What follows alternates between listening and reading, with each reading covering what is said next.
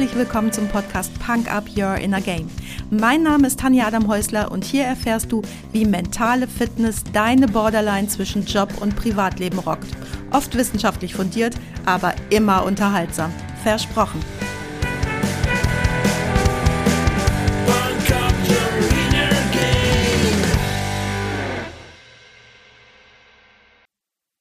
Hey, hallo und herzlich willkommen. Schön, dass du wieder mit dabei bist, mir deine Zeit schenkst und mich mit in dein Ohr nimmst.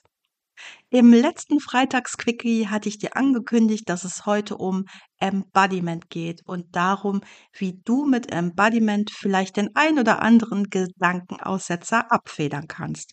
Und natürlich erzähle ich dir auch noch, was Embodiment überhaupt ist und was es abgesehen vom Thema Gedankenaussetzern noch so wertvoll für dich macht. Hast du schon mal den Begriff Embodiment gehört? Mein Mann ist ja mein treuester Podcast-Hörer und sein Feedback auf den letzten Freitagsquickie war, ich weiß nicht, was Embodiment ist, aber ich will es mit dir tun. Tun wir es also zusammen. Was bedeutet der Begriff Embodiment? Wo kommt er her? Oder ist das wieder nur so ein neumodischer Quatsch? Das Konzept des Embodiments wurde in den letzten Jahrzehnten ganz intensiv erforscht und hat zu neuen Erkenntnissen darüber geführt, wie der Körper und die geistigen Prozesse miteinander interagieren. Du findest Embodiment in vielen wissenschaftlichen Disziplinen mittlerweile, wie zum Beispiel der Kognitionswissenschaft, der Psychologie, der Neurowissenschaft, aber auch in der Linguistik und der Philosophie ist der Begriff in aller Munde. Embodiment kannst du übersetzen mit Verkörperung. Hä? Verkörperung? Hat das was mit Schauspiel und Rolle verkörpern zu tun? Nicht ganz. Inhaltlich bezieht sich die hier gemeinte Verkörperung auf das Konzept, dass geistige Prozesse und kognitive Funktionen eng mit deinem Körper verknüpft sind. Du könntest auch sagen, dass deine Wahrnehmung, dein Denken, deine Emotionen und dein Bewusstsein nicht unabhängig von deinem Körper existieren können, sondern in vielfacher Hinsicht von ihm beeinflusst werden. Die Idee des Embodiments besagt, dass dein Körper nicht nur ein Gefäß für deinen Geist ist, sondern dass er aktiv an der Gestaltung von Gedanken, Wahrnehmungen und Emotionen beteiligt ist. Die Art und Weise, wie du deine Umwelt wahrnimmst, wie du dich an Dinge erinnerst und wie du Entscheidungen triffst, ist ganz eng mit deinen körperlichen Fähigkeiten, deiner Sinneswahrnehmung und deinen motorischen Interaktionen mit der Welt verknüpft. Sicherlich kennst du das, dass du dich zum Beispiel an Dinge gut erinnern kannst, die du mit einer körperlichen Bewegung verknüpft hast. Oder vielleicht hast du mal bemerkt, dass deine Gedanken freier fließen, wenn du dich dabei bewegst. Kurz kann man sagen, dass Embodiment die Vorstellung ist, dass Körper und Geist untrennbar miteinander verbunden sind und dass dein Körper eine aktive Rolle bei der Konstruktion deiner gedanklichen und emotionalen Erfahrungen spielt. Tja, und wie hilft dir Embodiment jetzt bei Gedankenaussetzer? Gedankenaussetzer oder wie ich es im letzten Quickie genannt habe, Fehlzündungen im Hirn, kannst du auch beschreiben als geistige Blockaden oder ja eben Denkblockaden. Gedankenaussetzer sind also Situationen, in denen du plötzlich Schwierigkeiten hast, klare Gedanken zu fassen oder Ideen zu formulieren. Und beim Beispiel von letzter Woche, da war es ja so, dass ein visueller Reiz, nämlich der Schriftzug Air Malta, gereicht hat, um komplett fehlzuzünden und übers Rollfeld des Flughafens zu laufen. Und wenn dein Körper dein Geist beeinflusst, dann ist es auch möglich, dass du das natürlich für dich nutzt. Allerdings erfordert das dein bewusstes Engagement, um diese Verbindung zwischen Körper und Geist herzustellen und zu nutzen. Ich habe dir mal ein paar Techniken mitgebracht, wie du diese Verbindung herstellen kannst und das nutzt natürlich nicht nur bei Gedankenaussetzern, sondern auch allgemein, vor allem in stressigen Situationen. Erstens, beobachte deinen Körper. Alles beginnt mit der Beobachtung. Ist ja auch klar, wenn du deinen Körper und seine Signale nicht wahrnimmst, dann kannst du sie auch nicht verstehen, oder? Es geht also im ersten Schritt nur darum, die Signale, die dein Körper sendet, bewusst wahrzunehmen und zu verstehen, wie er deine geistige Verfassung beeinflusst. Einige Dinge, die dein Körperbewusstsein entwickeln können, sind zum Beispiel Achtsamkeitsübungen, körperliche Selbstbeobachtung. Du kannst ein Tagebuch führen über deine Emotionen und körperlichen Empfindungen wie Schweißausbrüche, Magengrummeln oder Herzklopfen. Aber gerade wenn es bei dir sehr stressig zugeht, dann neigst du dazu, die Signale deines Körpers zu überhören oder zum Beispiel sie anderen Dingen zuzuschreiben, wie zum Beispiel einem zu schweren Essen und nicht deinem eigenen Innenleben.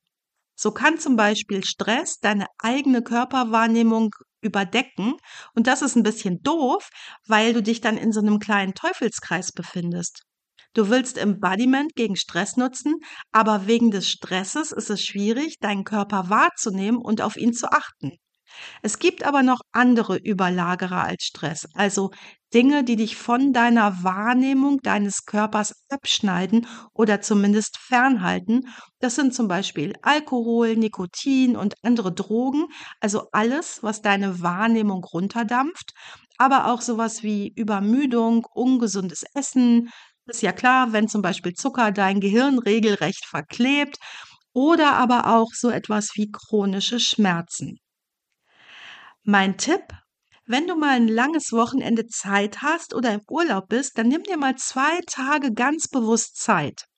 Iss was Gutes, lass alle schädlichen Substanzen aus dem Körper und achte mal sehr bewusst auf alles, was dein Körper dir sagt und wie das auch im Zusammenhang mit deinen Gedanken und Emotionen steht, ganz ohne Bewertung, einfach nur als Beobachtung.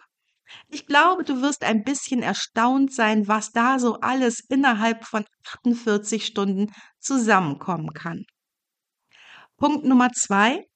Eigne dir eine eigene Entspannungsübung oder Technik an, die zu dir passt. Das hört sich jetzt so aufwendig an, das muss es aber gar nicht sein.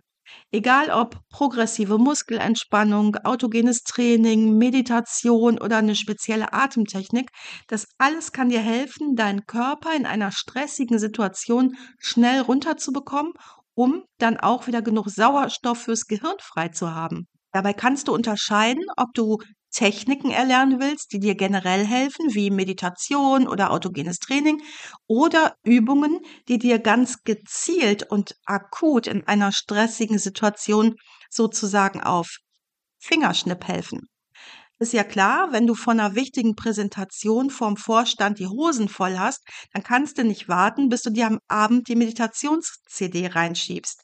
Aber natürlich hilft dir regelmäßiges Meditieren dabei, gar nicht erst die Hosen ganz voll zu haben. Mein Tipp, ich habe mindestens zwei Quickies mit Techniken veröffentlicht, die dir ganz schnell helfen, die du in fünf Minuten erlernen kannst und die dir sofort den Stress aus dem Körper zaubern. Denn das ist relativ einfach erklärt.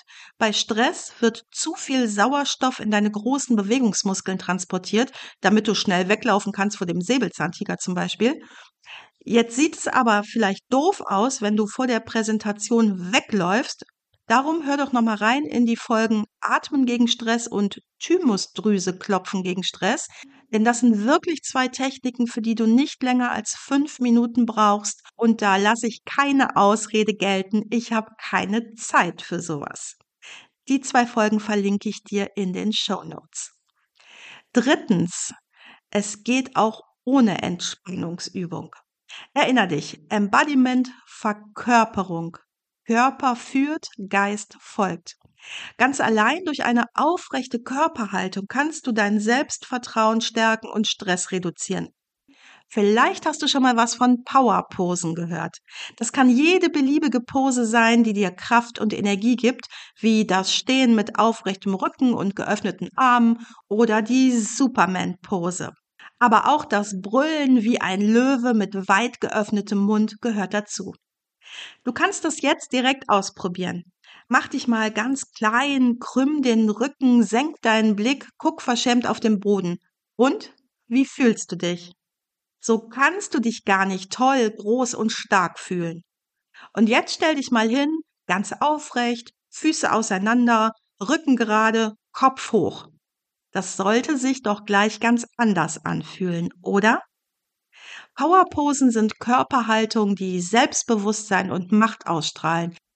Diese Haltung signalisieren aber nicht nur anderen Menschen, dass du selbstbewusst und kompetent bist, sondern sie beeinflussen auch deine ganz eigene Wahrnehmung von dir selbst. Aber es endet nicht beim geraden Rücken. Wenn du eine Powerpose einnimmst, werden bestimmte Hormone in deinem Körper freigesetzt. Das erhöht die Produktion von Testosteron, dem sogenannten Selbstvertrauenshormon, während der Cortisolspiegel, das ist ein Stresshormon, gesenkt wird. Selbstvertrauen rauf, Stress runter gleich, selbstsicherer und entspannter fühlen. Mein Tipp, Üb mal im Stillen, gerne vom Spiegel, Powerposen und beobachte dich dabei selbst. Was fühlt sich für dich richtig gut an? Und bitte nimm dich dabei nicht zu ernst. Übertreib ruhig mal ein bisschen und mach die Superman oder Hulk Pose. Und diese Pose nimmst du mit vor dein nächstes Kundenarschlochgespräch. Da gehst du kurz aufs Klo oder in eine stille Ecke, machst grrr, nimmst deine Pose ein und lädst dich noch einmal voll auf. Und dann gehst du in dein Gespräch. Aber du machst noch etwas. Du entwickelst aus deiner Powerpose eine Pose, die alltagstauglich ist. Überleg dir mal, wie deine sonstige Körpersprache ist und such dir eine Körperhaltung, die mehr Stärke, mehr Selbstbewusstsein ausstrahlt. Das muss gar keine große Veränderung sein. Vielleicht nimmst du den Kopf ein kleines Stück höher, senkst den Blick nicht mehr ganz so häufig, schüttelst kräftiger Hände, stehst ein bisschen breiter oder drückst ein wenig mehr den Rücken durch. Und das, was du dir da überlegt hast, wendest du im Gespräch, in der Verhandlung, im Meeting an. Üb das am Anfang wie ein Schauspieler, denn gerade am Anfang kann es sein, dass dir das ein bisschen fremd vorkommt in der Situation selbst. Das ist aber total egal und je öfter du es anwendest, desto mehr wirst du es. Viertens, last but not least, denn bisher kam ja noch nicht so richtig was, wie du deine Gedankenblockade überwinden kannst. Und das ist jetzt mein bester Tipp in dieser Beziehung körperliche Aktivierung zur Überwindung von Gedankenblockaden. Bei einer Gedankenblockade ist es total schwierig, den Geist zu fokussieren und in solchen Momenten kann die bewusste Anwendung von körperlicher Aktivierung total hilfreich sein, um deine Gedanken wieder in Schwung zu bringen und deine geistige Klarheit wiederherzustellen. Das kann durch ganz einfache Bewegungen erreicht werden, wie das Schütteln deiner Hände oder das Strecken deines Körpers. Nimm zum Beispiel das Händeschütteln. Das ist eine ganz schnelle und einfache Methode, um deine körperliche und geistige Starre zu durchbrechen. Locker dazu einfach deine Hände und schüttel sie dann mit ganz viel Kraft aus, so als ob du überschüssige Anspannung loswerden möchtest. Einmal so richtig dolle ausschlackern. Das hilft dir, deine Muskeln zu beleben und den Blutfluss zu erhöhen. Und so kommt auch wieder Sauerstoff ins Gehirn und die Blockade ist gebrochen. Oder nimm das Strecken deines Körpers. Das beseitigt nämlich nicht nur deine körperliche Steifheit, sondern auch deine geistige Steifheit. Richte dich auf und dehne deine Muskeln, streck deine Arme über den Kopf, atme tief ein, lass deinen Oberkörper nach vorne fallen, ganz egal. Mach etwas, was dir gut tut. Und auch diese Bewegungen transportieren Sauerstoff in dein Gehirn und lassen dich wieder zu klaren Gedanken kommen. Natürlich kann das auch jede andere zackige Bewegung sein, die dir gefällt, egal ob du vom Stuhl springen willst oder drei Liegestütze machst, ganz egal. Mein Tipp, tatsächlich geht es nicht nur um den Sauerstoff im Kopf, deine Aussetzer im Hirn können auch durch eine Art Schock überwunden werden. So ein bisschen ähnlich wie Natürlich machen wir das alle nicht mehr, aber, aber wenn jemand einen totalen Film schiebt, dann mal eben einen Knuff von der Seite, das kann denjenigen auch wieder in die Realität holen. Und so ein bisschen ähnlich funktioniert das auch mit dem Schock, den du dir selbst zufügst. Jetzt ist es vielleicht doof, wenn du dich in der Öffentlichkeit selbst ohrfeigst, aber du kannst dir etwas überlegen, was du für dich etablierst. Es gab hier mal eine Folge dazu, wie du dich mit einem Gummiband um dein Handgelenk, das du einfach schnippen lässt, wieder ins Hier und Jetzt holst. Du kannst dich aber auch kneifen, mit den Fingern schnippen, laut klatschen oder was immer dir einfällt und was auch zu dir passt. Apropos, diese schnellen körperlichen Aktivierungen helfen natürlich nicht nur bei Gedankenaussetzern, sondern auch bei zum Beispiel Kreativitätsblockaden. Also immer dann, wenn es irgendwie hängt. Schnell Sauerstoff in den Körper reinpumpen und los geht's.